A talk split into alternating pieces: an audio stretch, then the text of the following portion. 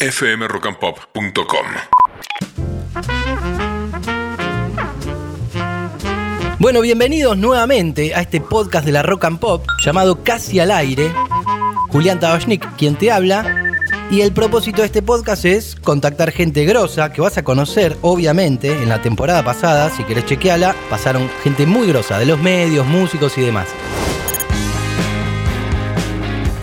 Y en esta ocasión no vamos a hacer la excepción, sino que contactamos a alguien muy grosso, un guitarrista histórico de nuestro querido rock. Así que sin más preámbulos, le damos la bienvenida al gran Pablo Sarcófago, violero de los ratones. Hola Pablo, ¿cómo andamos? ¿Cómo estás, querido? ¿Todo bien? ¿Vos cómo estás? Bien, por suerte. Me alegro mucho, me alegro mucho. Primero que nada, yo sé que lo has contado en algún lugar, pero viste esa gran frase que el público se renueva. Te quería consultar de dónde surge tu apodo, sarcófago. Bueno, el sarcófago surge de que ensayábamos en mi casa y eran tiempos en los que yo de noche salía y venían a las 5 de la tarde y yo estaba con todo cerrado en mi habitación, recién levantado, sin luz solar y así, por eso nada más. Una cueva, digamos. Exacto. Podrías haber sido Pablo Cueva. Entraban a mi, sarca- a mi sarcófago, a mi cueva, a mi qué sé yo.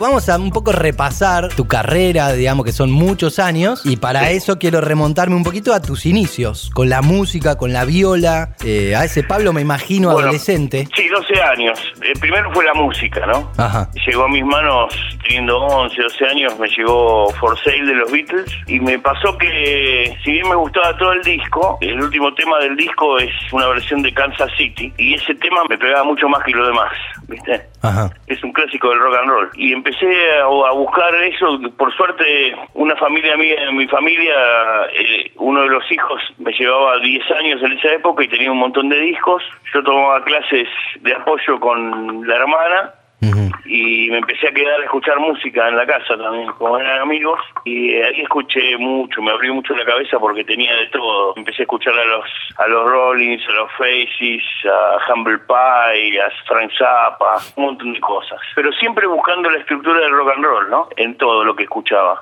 Y bueno, después me interesé por el blues, vivía en un barrio que y tenía compañeros en el colegio que también eran muy de escuchar música y pasó a formar parte de mi vida cotidiana la música, ¿no? ¿En qué momento tu Eh, primera guitarra? ¿Te acordás? La primera guitarra llegó a mis manos un día que empezamos a hablar con unos compañeros del colegio y decidimos hacer algo. No sabíamos nada, absolutamente nada. Ujú. Yo le pedí una viola a, mi- a mis viejos, me la compraron. ¿Una eléctrica de una o pasaste por la criolla primero? Uno no, eléctrica de una, ¿De eléctrica una? de una. Mirá. De una, sí. Y, y bueno, y con mis compañeros del colegio empezamos a, armamos una banda y empezamos a hacer los primeros palotes.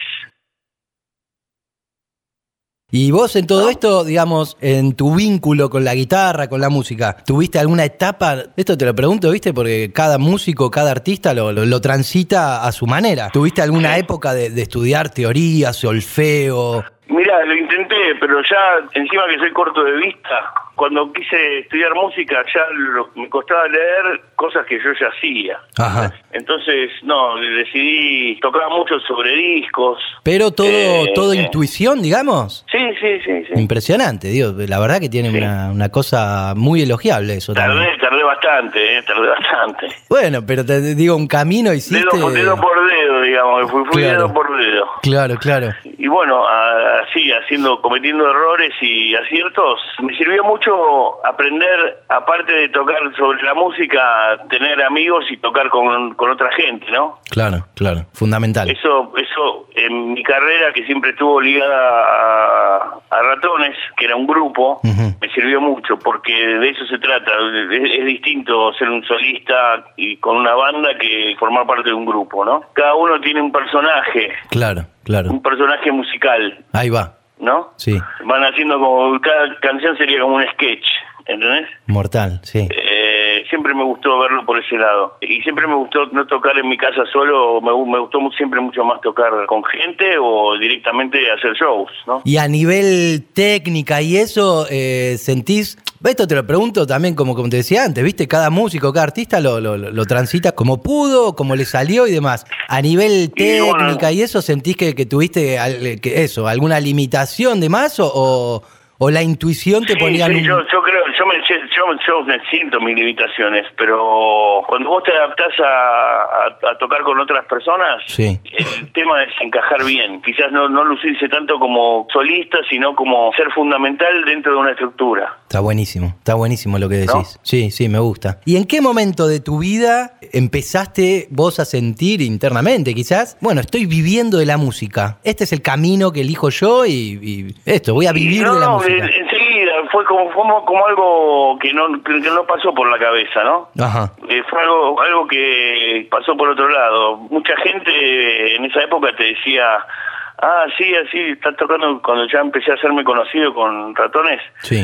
Me paraban y me decían, ah, sí, estás tocando con un grupo, qué bueno, ¿y de qué trabajás? Claro, claro. y bueno, te tenía que acostumbrar a ese tipo de situaciones porque no no no veían, salvo mis amigos y mi familia. La, eh, familia, ¿qué onda, ¿qué, onda en esa parte? ¿Hubo un apoyo de la familia? sí, siempre me apoyó, me apoyaron, pusieron la casa. Bien. Eh, para que ensayemos. Mi viejo tenía una camioneta y me la prestaba para, para ir a los shows. Qué bueno, qué bueno eso. Le, he chocado camioneta. No, no fue fácil para ellos. Pero tuvieron que bancar. Pero siempre me apoyaron. Qué siempre me apoyaron, sí.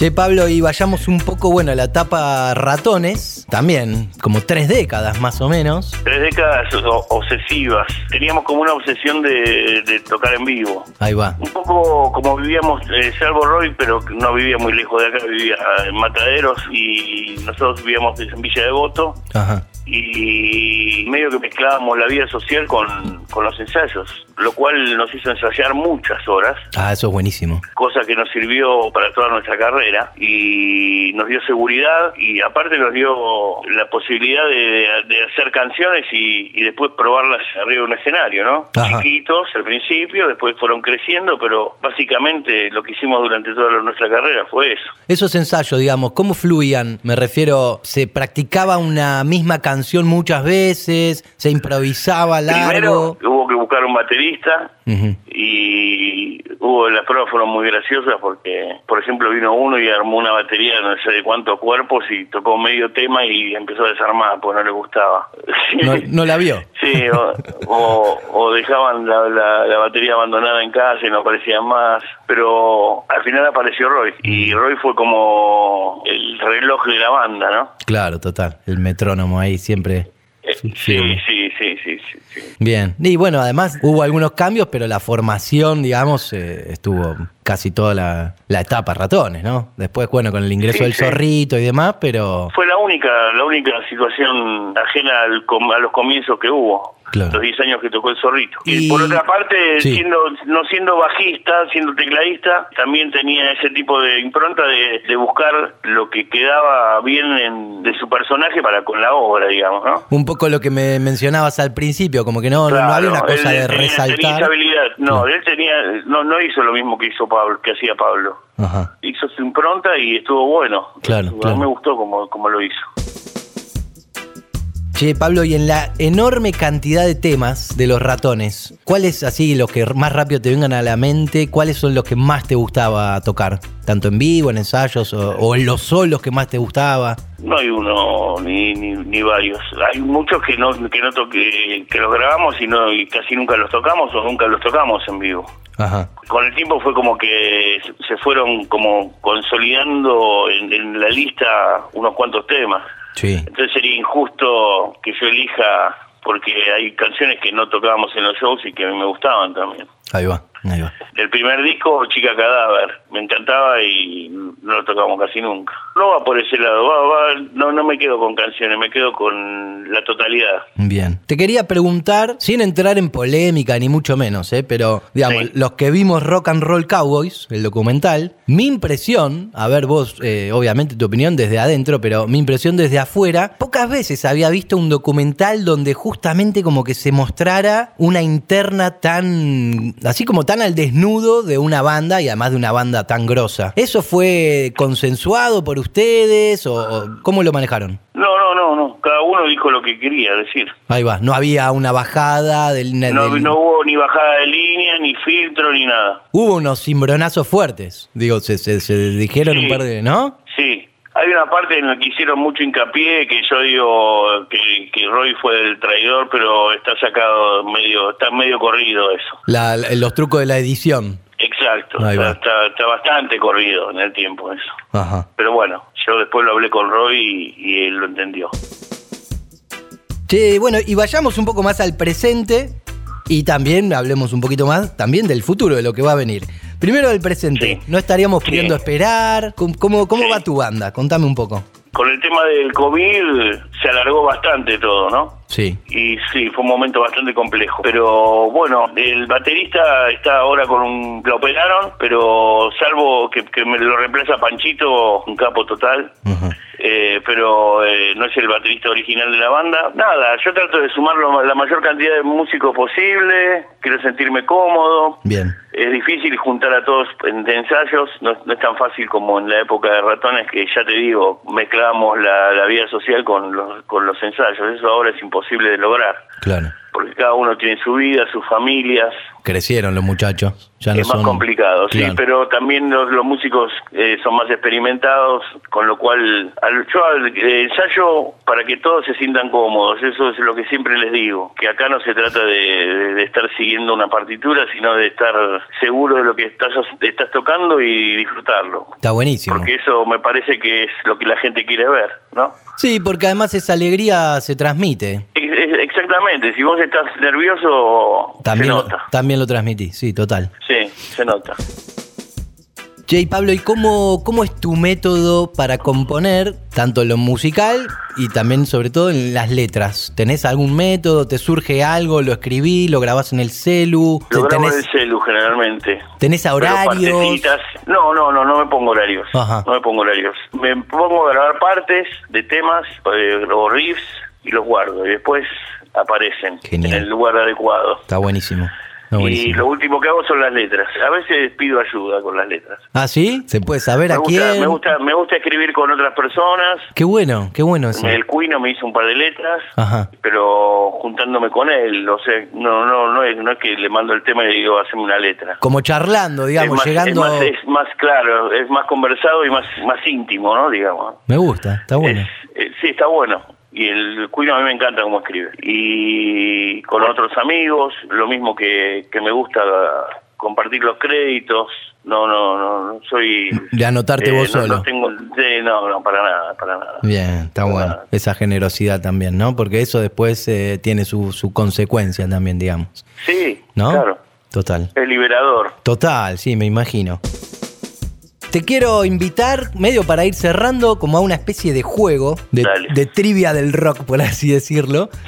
Si, si tuvieses la oportunidad, ponele, ¿no? De, de armar tu banda ideal, ¿viste? Como de ser un, un seleccionador, ponele. Sí, Y vamos a poner que sí. sea un cuarteto, porque tampoco vamos a hacer que sean 18. ¿A quiénes de músicos de, de nuestra escena, a quiénes te gustaría convocar? O también viste que ahora se da mucho eso de fit, viste como, no sé, tal y son fit con tal. ¿A quién convocarías? ¿Con quién te gustaría tocar? Este, va, va por ahí. Me gustaría tener, eh, hacerlo fácil, hacerlo muy fácil. Tener la base ya consolidada de, de algún grupo, depende de lo que yo, el tema que yo quiera hacer. Ajá. Y usaría toda la banda. Pero hay algún Y si músico, no, y si no, y si no elegiría eh, guitarristas. claro, colegas. Bueno, ¿qué, ¿a qué colegas a, de, a de- Moyo, a Moyo, a Chizo, Bien. a Altano. Bien, ah, bueno, pero te elegiste unos muñecos tremendos. Y bueno, boludo, a la hora de elegir, vos me decís. Obvio, está muy bien. Carca puede estar también, que vi que estuvieron ahí con la Carca Gibson. me encanta, Carca me encanta. Es un grosso. Haría un grosso. grupo con Carca. Bien. Me bien. metería en el estudio una semana con Carca. No, es un, es un ser de luz. A ver qué sale. Qué bueno, qué Sí, bueno. sí, sí, me encanta. Bueno, más que nada iba por ahí eh, la nota, Pablito. Así que súper agradecido por tu predisposición, por la verdad tanta buena onda. Y para mí un verdadero gustazo escucharte. Para mí también. Gracias, gracias por la nota, querido. Te mando un abrazo muy grande. Otro para vos.